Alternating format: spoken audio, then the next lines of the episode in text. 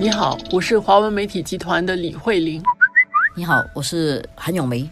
今天我们来谈一下这个星期二举行的新马两国外长的会议。这个有新的桥段出现，对对对，这个每个星期好像都可以成为老总 group chat 的一个电视连续剧啊。对对对，而且这个连续剧还高潮迭起，这个剧本也编得挺精彩的。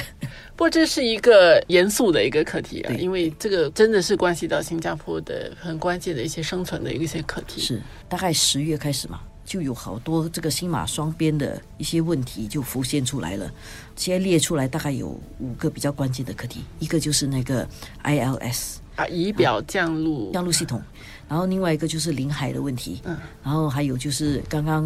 啊十二月二十五号圣诞节那边冒出来的这个禁飞区。然后还有这个长期以来一直都有的，尤其是在马哈迪主政时候一定会提的这个水供问题，还有湾桥，湾桥，湾桥，我不知道是不是一个课题，还是是一个附带题。嗯。但是这次引发这个星期二的要回到会议室里面做的双边会谈的，其实应该是突然间马国的民航局在十二月二十五号，他的飞行员突然间通知，这个从一月二号开始，在这个巴西古当这边设这个禁禁飞区啊，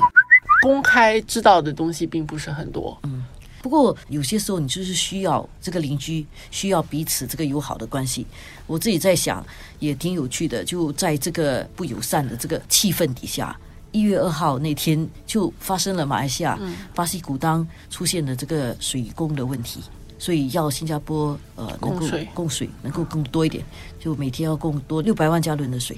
我想它的意义是包括呃星期二。谈的这个结果是双方其实都是相当的务实的，在看待这个双边关系。虽然彼此可能都有很多小动作，呃，有很多不爽啊的这种情绪，但是都非常了解彼此的弱点是在哪里，彼此会怎么样的情况下，其实可以进行一些理性的讨论。两国的外长在谈之后说，这个会谈是很具有建设性的。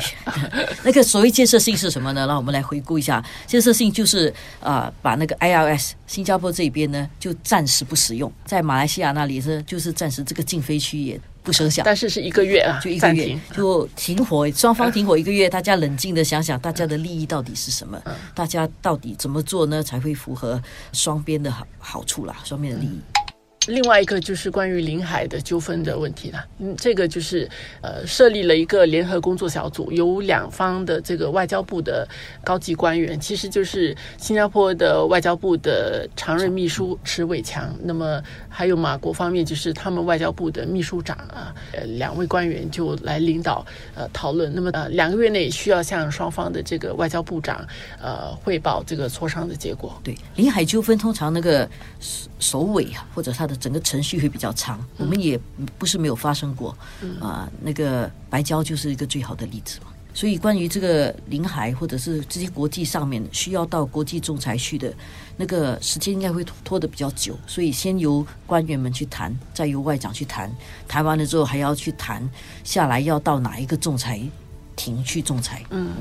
所以接下来我们可以看得到的就是双方还有几个会谈是需要进行的。是。这个领海问题是一个，然后交通部的官员应该是呃还要继续的谈这个呃斯里达斯里达的这个问题啊，还有水供问题还没有完。啊。嗯，水供问题肯定还会牵连着湾桥的问题一起谈。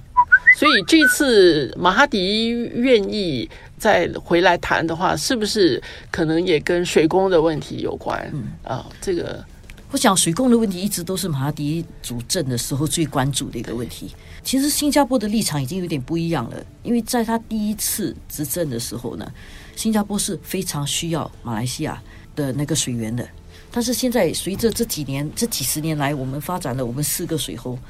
马来西亚水肯定还是一个重要的，是我们的一个水喉，而且这个本来就是在协议里面我们可以享有的，我们可以购买的。但是马哈迪一直觉得这个是一个他一直要拿来谈判的事情。但是随着时代的改变，现在其实马来西亚也需要我们供应干净的水啊。所以这个是一个双方的东西。现在的那个谈判基础恐怕跟二十年前不一样了。虽然呢，我们一直就是开玩笑说，就是这个是一个长寿电视剧，嗯，但是实际上，呃，我们在面对这个老邻居，跟不要以为说又是马哈迪，我们还用原来的那套思维去反应去想，因为实际上现在的马哈迪跟之前他主政的时候的马哈迪已经不一样，包括现在的马来西亚的整个国内的政治的情况，其实又相当的复杂，我们。最近其实也一直在关注马来西亚内内部的政治问题，它怎么的演变，它会连带的影响到这个关系，所以